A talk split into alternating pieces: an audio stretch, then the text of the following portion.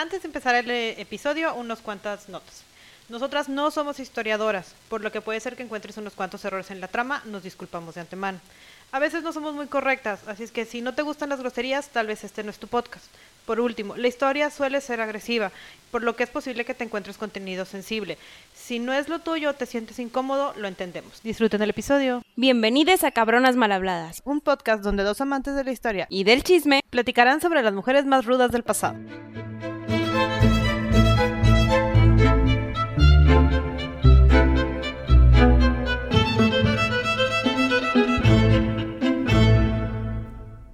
Hola Gaby. Hola Sandy.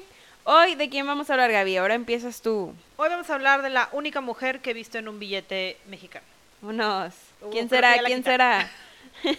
Creo que ya la quitaron ahora que pasamos al tema de la naturaleza. No, y aparte a los tridimensionales, ¿no? Que ya con la aplicación se mueve ahí un holograma. Sí. Ahora vamos a hablar de Juana de Asbaje, Ramírez o Juana Ramírez de Asbaje. Sí, todos le dicen como quieran. Ahorita más o menos explicamos por qué esta discrepancia en sus apellidos. Pero primero, ¿por dónde nació Gaby? Cuéntanos. Nació en San Miguel Nepantla el 12 de noviembre de 1651. Nepantla está en el Estado de México, más o menos entre los volcanes. Y nos ponen como nota, está cerca de Amecameca y me hace feliz porque ahí cortaban nuestros arbolitos de Navidad. Si no saben dónde está Meca Meca como yo, no se preocupen, lo pueden googlear. Cerca de los volcanes. Fácil. Tenía abuelos andaluces, o sea, estamos hablando de una mujer criolla de la época, estamos en plena época virreinal. Su abuelo se llamaba Pedro Ramírez, importante porque tenía la biblioteca que marcó su vida y el origen como que de... Donde aprendió y como cultivó todo ese conocimiento, ¿no? Sí, y Pedro Ramírez era bastante extraño porque la dejaba leer. Era un abuelo progresista. Ah, perdón. Progresista para la época.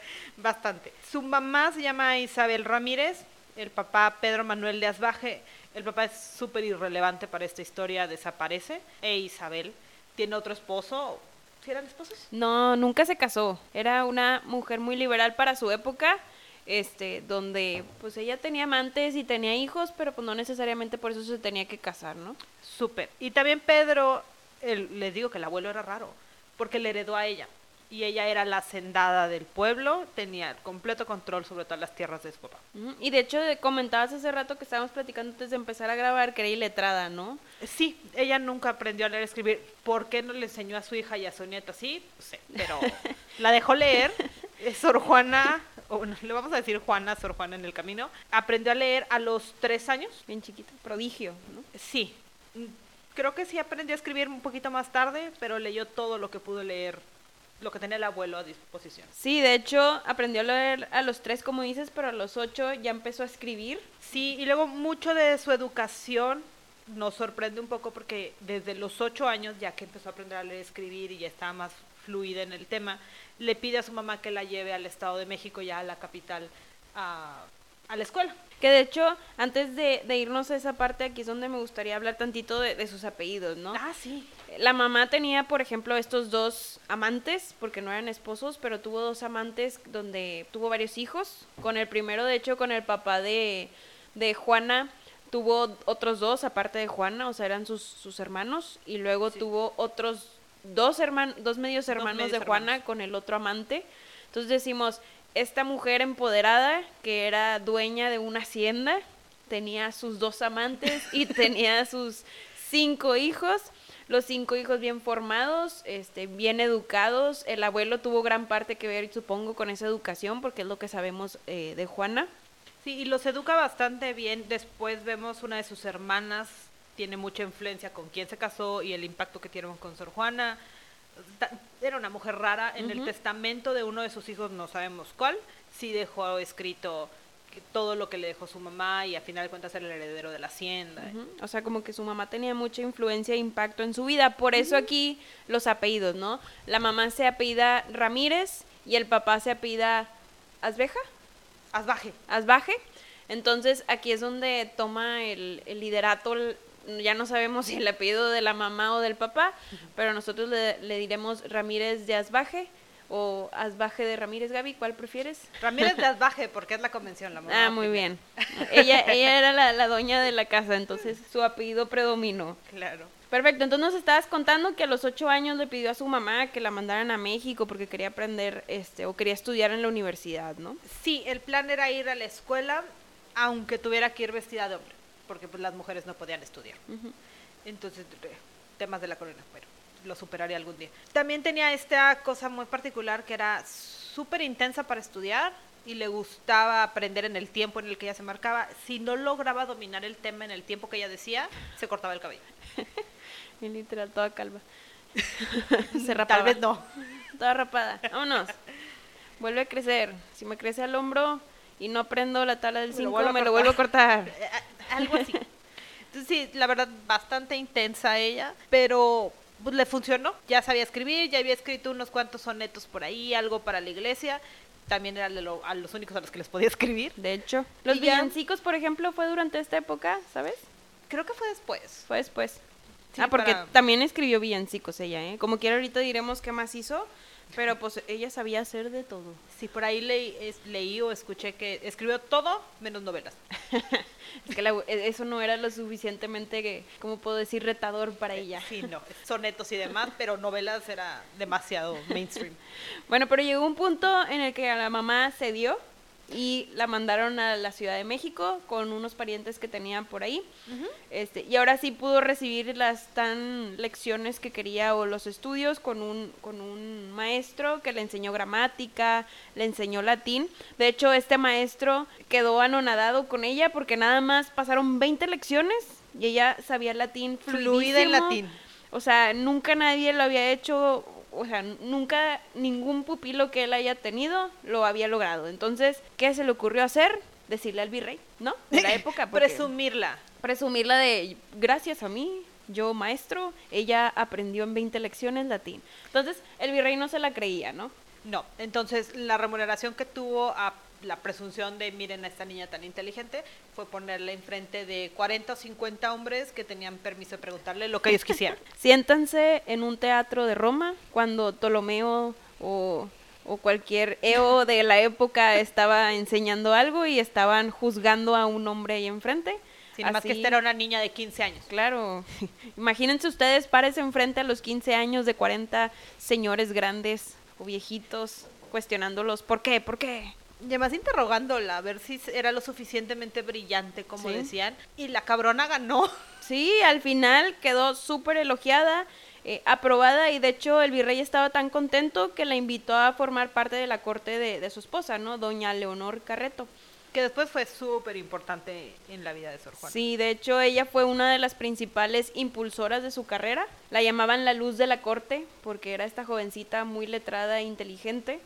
Y a estas alturas escribía, sabía de música, ya empezaba a estudiarle un montón de teología y todo lo, que era importante y además era súper buena en las cosas femeninas. Sí, sí, porque sí. a- aunque fuera rebelde y quisiera aprender, era una damita. Sí, ¿no? Y sabía cocinar y más al ratito hablaremos sobre lo que hacía ya en sus años en el convento, pero muy habilidosa con todo, con todo, todo lo que tuviera que ver con arte o invención, era muy habilidosa porque también le gustaba mucho la ciencia y todo eso. ¿no? Sí, y es una de las pocas mujeres de las que vamos a hablar en el camino que viene de una familia pues plebeya Sí, y llegó a la corte al lado de una virreina, que era como que el top de la sociedad en México.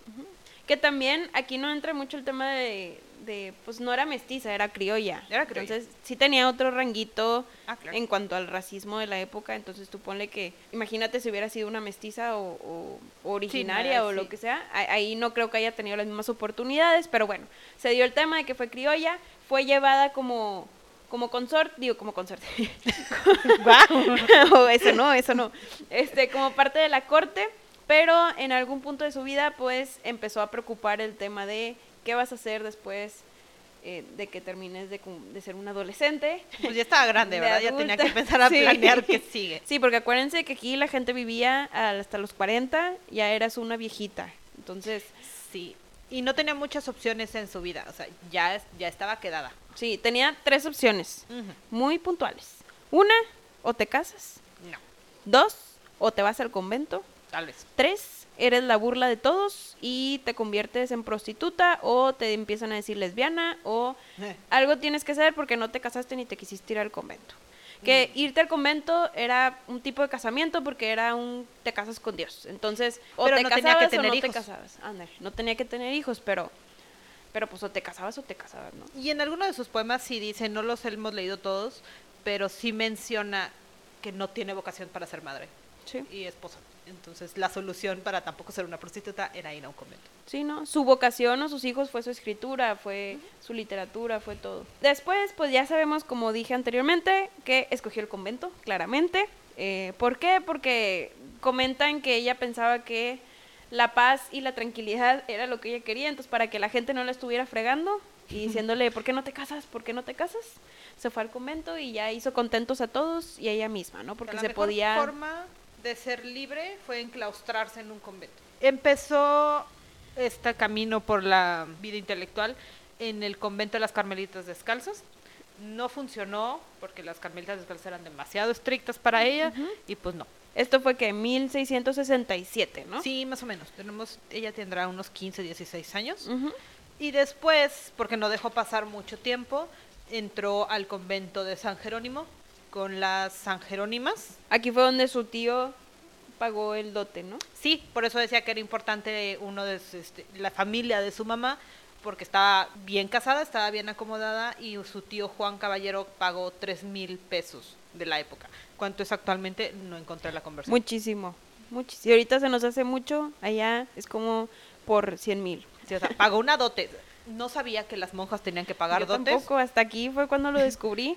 Según yo, pues era una manera en la que las, mu- las mujeres pobres podían escapar a otro tipo de vida, pero, pero bueno, pagó la dote. Lo padre de, de este convento de San Jerónimo es que era un poquito más light, tenían menos restricciones, podía ella hacer más cosas, este, ser más libre, en pocas palabras. Había, menos mujeres, y sí. como había menos monjas, había más comida. Ajá, eso también eh, para ella. pues, Súper importante porque también, y hablamos muy poco del tema de los conventos, es un lugar súper propenso para que haya un montón de enfermedades que va a ser importante, para que haya disputas dentro del convento. Imagínate 80 mujeres juntas con recursos limitados. Sí. Sí, era- sí era un tema. Pero bueno, ella se, a- se acomoda bastante bien a la época, toma el hábito, quién sabe quién haya pagado el hábito y asumo que no son baratos porque se ven muy grandotes en los Sí. cuadros. Y empieza toda su formación, empieza a estudiar teología porque claramente eres monja, tienes que ser teólogo. Y filosofía, ¿no? Un poco. Ujú, e- ella es de las muestras de que puedes aprender mucho o poquito de todo. Y no tienes que ser tan especialista como hoy en día que decimos, bueno, tengo que saber tres gramos de información de este pedacito y lo sé todo y llamas a cinco expertos. No, ella sabía un poquito de todo. Ujú. Entonces, pero me decías que al entrar entonces al convento de San Jerónimo, toma el voto del claustro y poquito después, alrededor de 1672, llega la primera ola de tifo ahí al convento. Sí, y por lo mismo que decíamos, están enclaustradas, Sí. las enfermedades se daban bien fáciles, sobrevive a esa época. Sorprendente qué medicinas lo haya logrado, honestamente no hay mucho registro, pero sobrevivió a su primera ronda de tifoidea. Después de esto, eh, recordemos que ella era súper amiga de la virreina de la época, Leonor de Carreto. Bueno, estos ya pues, cumplieron su vida útil como virreyes. Caducaron. Salieron y metieron eh, los reyes de España uno nuevo, que era el virrey Fray Payo Enríquez de Rivera, que era un arzobispo de México. Este también tuvo un poco de influencia sobre Sor Juana, eh, la, la publicó mucho, vaya, la quería mucho en cuanto a lo intelectual, sentía que era una persona muy letrada y todo, pero pues ese también cumplió su vida útil y se fue. Después llegaron los virreyes más importantes para la popularidad de Juana. Estos eran los virreyes eh, Marqués de la Laguna y la Condensa de Paredes, que se llamaba María Luisa Manríquez. Sí, para cuando llegan, le hacen la encomienda de pues el soneto, la obra con la que van a llegar. Entonces encomiendan a Sor Juana para escribir el arco triunfal de Neptuno.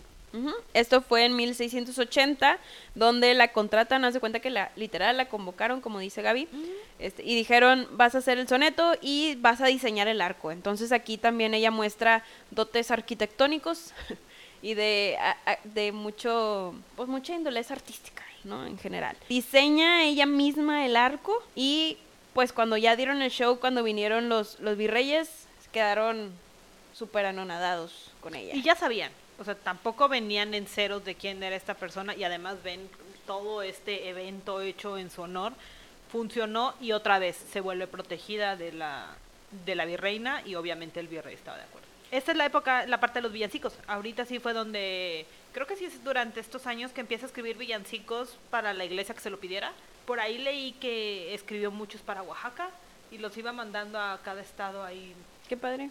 Pues ahora sí que al que quisiera comprarle algo. Y también así fue como empezó a, ten- a recibir un ingreso personal, que sí daba una parte al convento porque es parte de, del sacrificio. De su vocación. Pero también era como compraba instrumentos musicales o instrumentos para la astronomía y demás. Que también parte fue y, y gran influencia de estos nuevos virreyes, que la verdad dicen que María Luisa de Manríquez, o sea, la condesa de Paredes, se querían un chorro, ¿no? Her- Hermanas del alma, de hecho, hasta hay veces que las ponen como que tenían una relación amorosa, que ahorita veremos que nosotras descartamos ese tema, pero ahorita... Para mí no fue, o sea, para mí es el puro y vil chisme de una mujer que es amiga de una mujer, no puede ser solo su amiga, Sí. por lo tanto tiene que haber una relación y le escribió varios poemas. Sí, de hecho.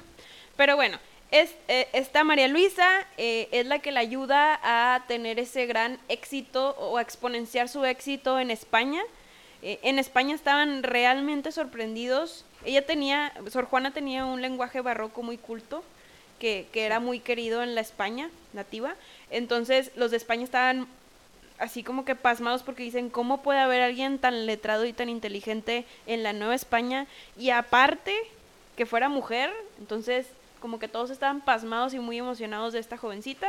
Y ahí ya fue cuando obtuvo el mayor triunfo como que de su carrera y cuando recibió más dinero este, para ella, ¿no? O sea, ella tenía sus ganancias, que hasta en el convento de San Jerónimo tenía una celda, así les dicen, celdas a los cuartos en el convento, este, porque no sé por qué, porque lo asemejan con una cárcel, pero eh, tenía una celda de dos pisos, tenía también este una, una criada y también tenía, Tenía una esclava. una esclava y negra. Y- Cosas que yo no sabía de México. Sí. Hubo esclavitud, entonces ella tenía su esclava negra para que le organizara todos sus dos pisos Sí. de artículos varios.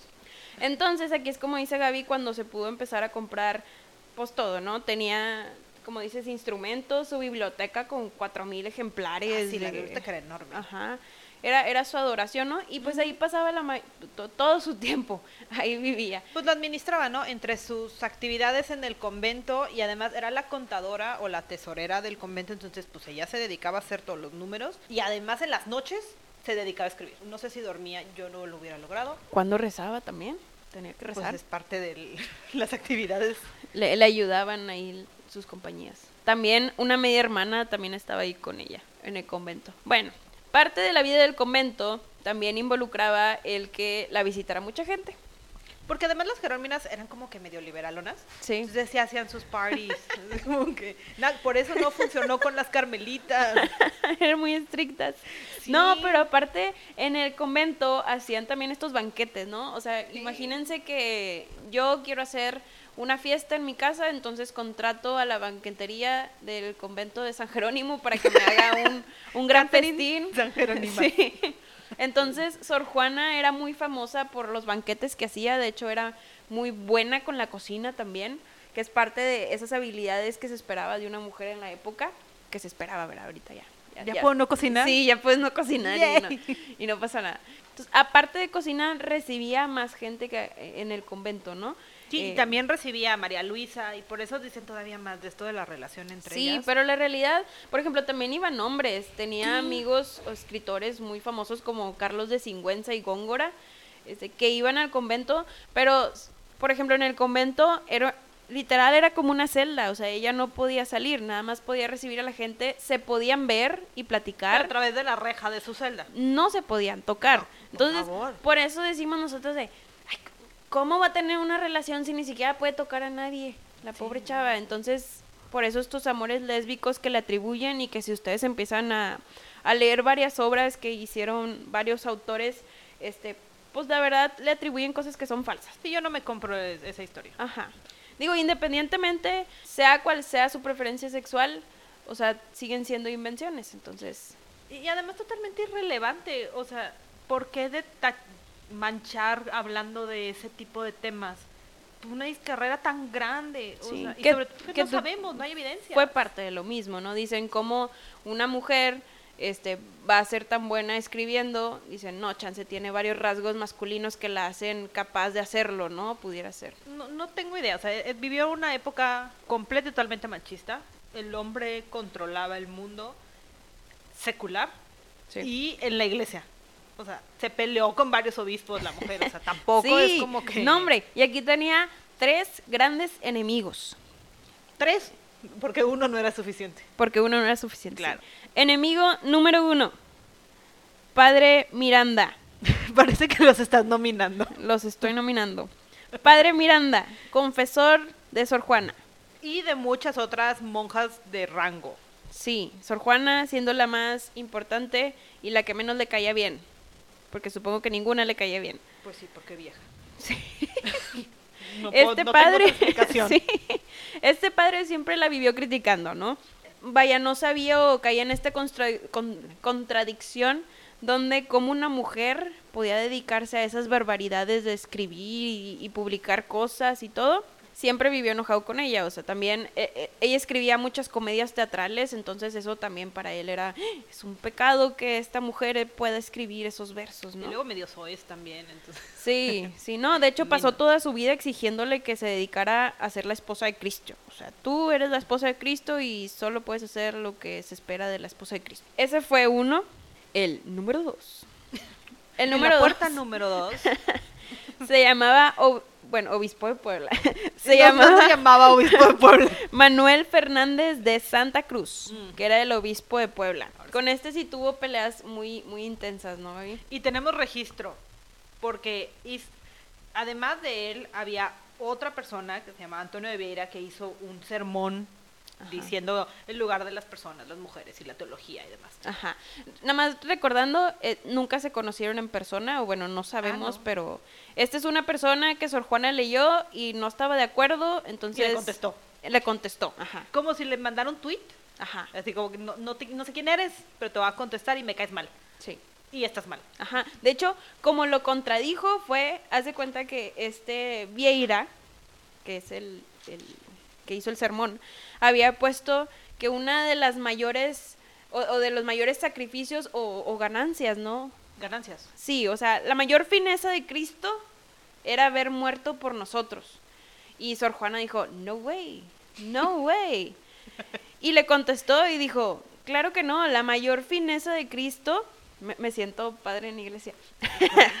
la Y- mayor y véala, está emocionada. Sí, la mayor fineza de Cristo es haberle otorgado al ser humano el libre albedrío, el poder ser libres y poder expresarnos y, y poder ser como somos. Entonces, y aparte destaca mucho Sor Juana humanos, no hombres, no mujeres, la raza humana.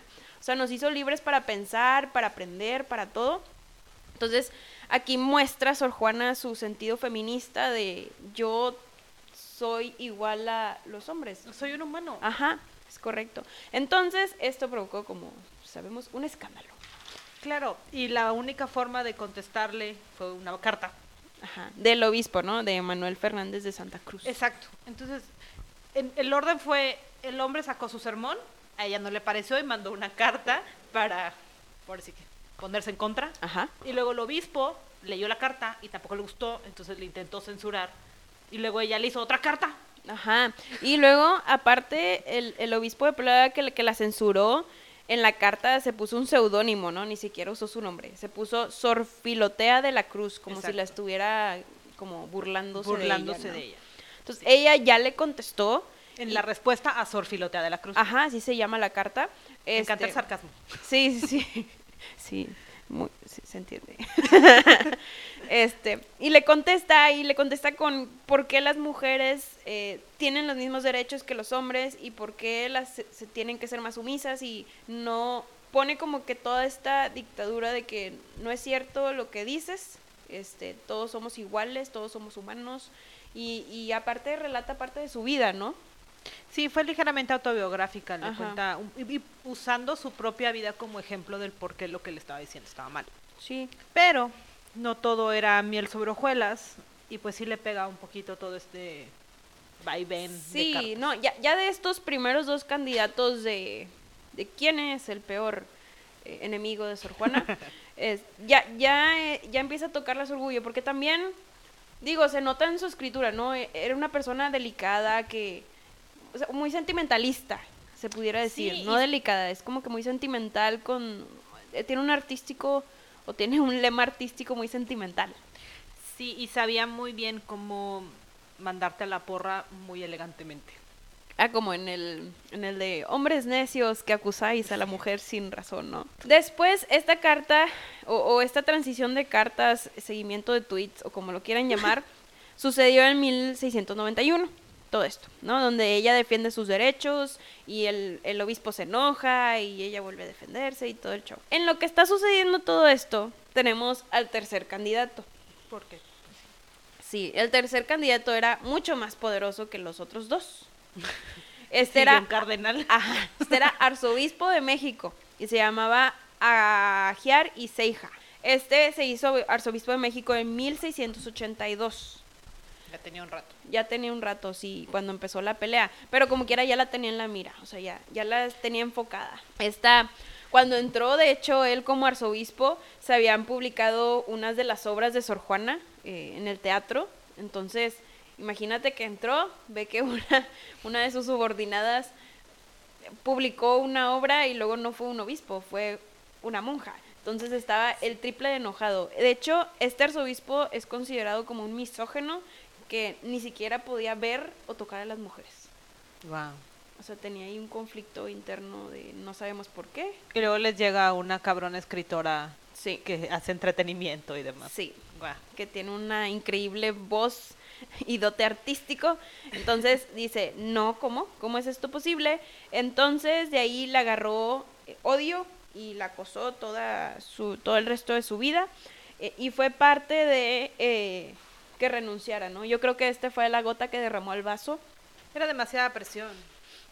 O sea, a final de cuentas, pues ya había hecho mucho, su obra era muy grande y pues también tal vez lo consideró como una señal y tiempo de regresar a la vida solo como monja. Sí. Entonces, Gaby, de estos tres candidatos, ¿quién consideras que fue el peor? Yo creo que el arzobispo, ¿no? ¿Se te hace? ¿Tú no? Yo creo que yo, yo voto. El de Puebla. Yo voto por la pelea. porque ganó Sor Juana. Yo voto por la pelea porque, o sea, él, él como que lo hizo más público. Aparte que la quiso, la quiso burlar y ella se contraatacó. Entonces, Bueno, sí. Tienes toda la razón. La verdad fue la, la parte más interesante sí, del pleito, ¿verdad? sí, sí, sí. Pero es que el arzobispo siento que fue el que por fin logró detenerla. Eso sí. Y también este, sorbi- eh, eh, ah, este arzobispo lo que llegó a hacer fue como que le empezó a hacer coco wash de, es que tú estás para ayudar a la comunidad, tú estás para para rezar y para y es para lo que estás, o sea, no puedes hacer nada más de eso, entonces como que le hizo coco wash y la hizo vender todas sus cosas, ¿verdad? Y regresarlo todo al convento y donar buena parte. Por eso te digo que yo creo que es como que de verdad la terminó de romper. Sí. Sí, en 1692 ella publica su última obra, que Sí, la, la, manda- última recopilación de todo lo que había escrito, tanto en México como en España. Y después deja de escribir. Ujú. Y renuncia y ya se, se, o sea, se devota a la iglesia, vende sus instrumentos musicales, sus instrumentos de ciencia, porque también le gustaba mucho la astronomía, vende su biblioteca de 4.000 libros y ya, ya no se sabe nada de ella en cuanto al dote artístico, pero lo que sí se sabe es que llegó otra fiebre de tifo. Sí, porque tenía que morirse de algo dramático. Y estaremos hablando de una pandemia durante una pandemia. Entonces, muere de tifus, se contagia de tifus mientras cuidaba a sus hermanas del convento. Ella era la encargada de las medicinas, me decías. La perdemos de esa forma, es una enfermedad, ya la había dado una vez, seguramente su cuerpo pues ya estaba bastante Tocado. cansado, no había tantas medicinas como para defenderse de ese tipo de fiebres. Eh, la entierran en el mismo convento de San Jerónimo. Ahorita es la universidad que es el claustro de Sor Juana y dicen que está su tumba en el actual auditorio que se llama Divino Narciso, que también es uno de los versos que ella escribió. Qué padre. Bueno, los invitamos a ir No he ido, a pero... visitar, yo tampoco, pero supongo que está muy bonito. Y hay muchos, como centros de investigación en base a ella y hay muchos estudiosos. Les pondremos todos los links, pero hay muchas conferencias y mesas de diálogo entre los estudiosos de Sor Juana. Hay uno, no me acuerdo el nombre, pero sí menciona que todos tenemos una versión de Sor Juana Mm. y cada quien le interpreta algo y que es algo de lo bonito que tiene Sor Juana. De, puedes leer uno de sus poemas y interpretar algo para ti que te sirve y el de enfrente va a interpretar lo contrario y se arma un diálogo. Algún día, Sandy. cuando se pueda. sí, de hecho también, digo, ya para, para terminar o cerrar el, el episodio, Sor Juana es considerada como una de las primeras, o si no, la primera feminista mexicana. Hay, hay muchos, muchas entrevistas y muchos diálogos o debates sobre cómo ella imponía este sentimiento feminista ante la sociedad y cómo la sociedad pues como que tenía este conflicto con ella de ay es que la me la quiero mucho y es muy buena pero ay es que es mujer y por qué hace eso no porque la, la amaban por lo que escribía Hasta que se enteraban que era mujer. hasta que se enteraban que era mujer o hasta que como que entraba ese conflicto o shocks de la sociedad entonces esta es esa cabrona que fue muy mal hablada y Bastante mal hablada. sí mal hablada con estilo Claro, digo, con mucho sí, estilo Si le vas a mentar la madre a alguien, lo vas Sí. a hacer con estilo, no como yo. Pero bueno, espero les haya gustado este episodio de Sor Juana Inés de la Cruz, otra cabrona que hizo historia de una manera muy fashion o de una manera muy sutil. eh, y eh, esta feminista empoderada que sabía cómo callar a la gente con respeto. Con respeto, siempre. El Es respeto es importante. Perfecto, pues muchas gracias, espero les haya gustado. Nos vemos. Bye. Bye. Si quieren escuchar sobre alguien en especial, nos pueden contactar en nuestras redes sociales. En Instagram como cabronasmalhabladas-podcast o por correo cabronasmalhabladas.gmail.com.